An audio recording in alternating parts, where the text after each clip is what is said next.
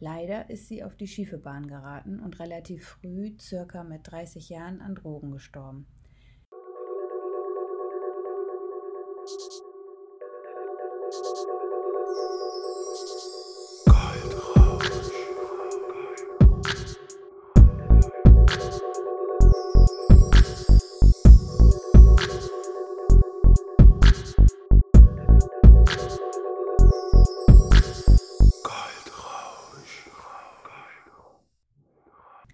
Liebe Freunde der gepflegten Kaffeehausmusik, mein Name ist Tanja Grabbe und du hörst vom Schatten in das Licht der Weg, deine Marke bekannt zu machen. Jeden Sonntag eine neue Folge. Was du hier hörst, meine eigene Geschichte, unzensiert, so wie ich es empfinde. Es ist Sonntag, der 24.11. und ich sitze hier in meinem Hotelzimmer in Los Angeles mit Blick auf die Hollywood Hills. Nächste Woche bin ich in einer atemberaubenden Villa und lege die Grundsteine für mein Geschäft. Irgendwie ist es für mich surreal, obwohl ich ja selber live und in Farbe dabei bin. Die Zeitverschiebung und einige Aufgaben, die ich für den Branding-Workshop noch zu erledigen habe, haben mich komplett Raum und Zeit vergessen lassen, sodass ich erst heute realisiert habe, dass ich ja den Podcast rausbringen will. Es wird ernst. Ich habe mich entschlossen und das fühlt sich krass an. Vielleicht kennst du das. Endlich willst du aus deinem Job, aus einer Beziehung, dem Beruf und du denkst die ganze Zeit, was wäre eigentlich gewesen, wenn ich damals diesen oder jenen Weg genommen hätte. Ich hatte diesen Gedanken schon zu oft und bin nun erst so weit. Es ist nie zu spät. Ein Gefühl von Angst, Euphorie, Alleinsein, Vereintsein, Verunsicherung, aber auch Entschlossenheit, Abenteuerlust und ungeduldig sein verbreitet sich in meinem Körper zunehmend. Wann hast du zuletzt dieses Gefühl gehabt? Wir erschaffen uns unsere Gefühle in unserer Welt, in der wir leben, immer selber. Es sollte uns definitiv egal sein, ob wir dafür von anderen geliebt oder gehasst werden, solange es uns alleine erfüllt und glücklich macht. Natürlich ohne bewusst andere damit zu verletzen. Es wird immer Menschen in unserem Leben geben, die neidisch sein werden, weil du einfach das machst, wozu du Lust hast und wahnsinnige Dinge in deinem Leben erlebst und Menschen geben, die dir Zuspruch geben und dir danken, dass du sie inspirierst und motivierst, auch ihr Leben zu verändern.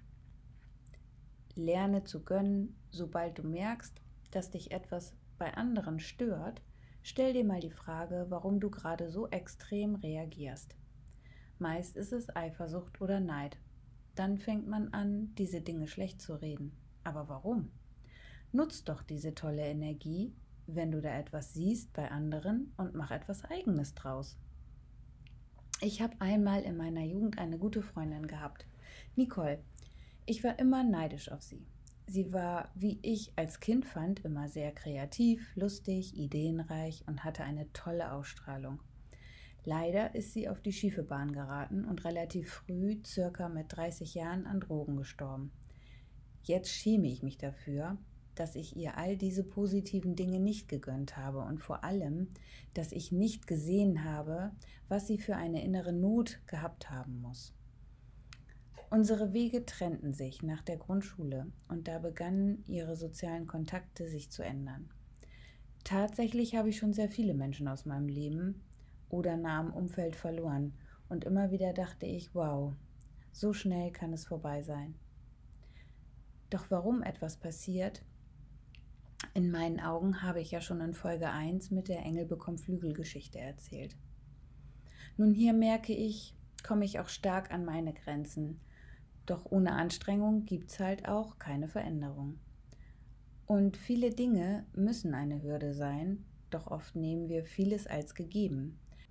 Dazu fällt mir mal wieder eine wunderschöne Geschichte ein, die da Selbstverständlichkeiten heißt. Selbstverständlichkeiten. Burkhard Heidenberger schreibt zum Thema Geschichten und Weisheiten, Kinder können über so manches staunen, das uns Erwachsene nicht mehr berührt, weil wir eben bereits vieles kennen und deshalb nicht mehr näher betrachten oder hinterfragen. Und damit verlieren wir oft den Blick auf das Schöne und das Wunderbare, das uns täglich umgibt. Passend zu dieser Geschichte, ein Mann sitzt mit seinem 17-jährigen Sohn im Zug. Mit großen Augen schaut der junge Mann aus dem Fenster und fragt, Papa, ist das eine Kuh? Der Vater lächelt und antwortet, Ja, mein Sohn. Aufgeregt spricht der Junge weiter, Papa, diese Blume ist eine Sonnenblume, oder? Die Antwort lautet wieder, Ja, mein Sohn. Papa, diese Blume ist eine Sonnenblume, oder? Viele weitere Fragen folgen. Papa, ist das ein Lastwagen, eine Tanne, ein Hubschrauber, ein hoher Berg?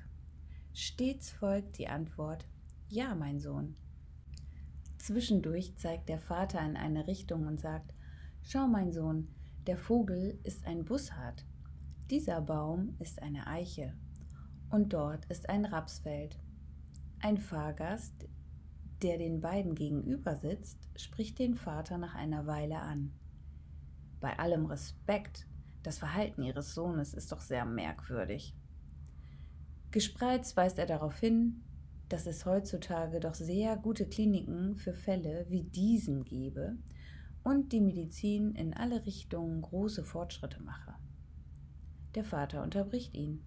Wie recht Sie doch haben, ruft er und fährt freundlich fort. Von solch einer Fachklinik kommen wir gerade.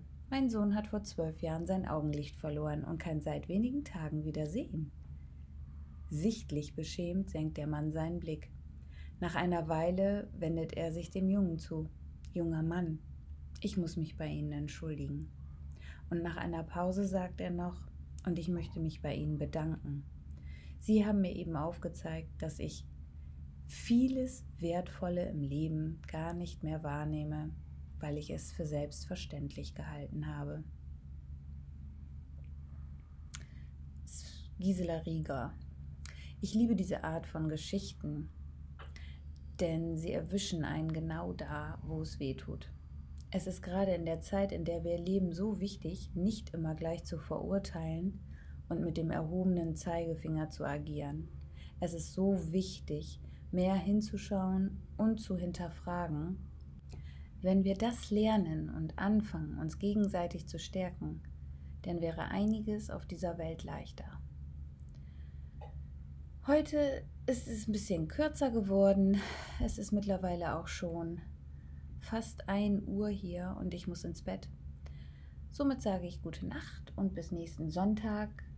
Ich hoffe, dass ich dann aus der Villa neue Eindrücke, neue Einflüsse in Bezug auf meine Firma, auf meinen Weg euch mitgeben kann.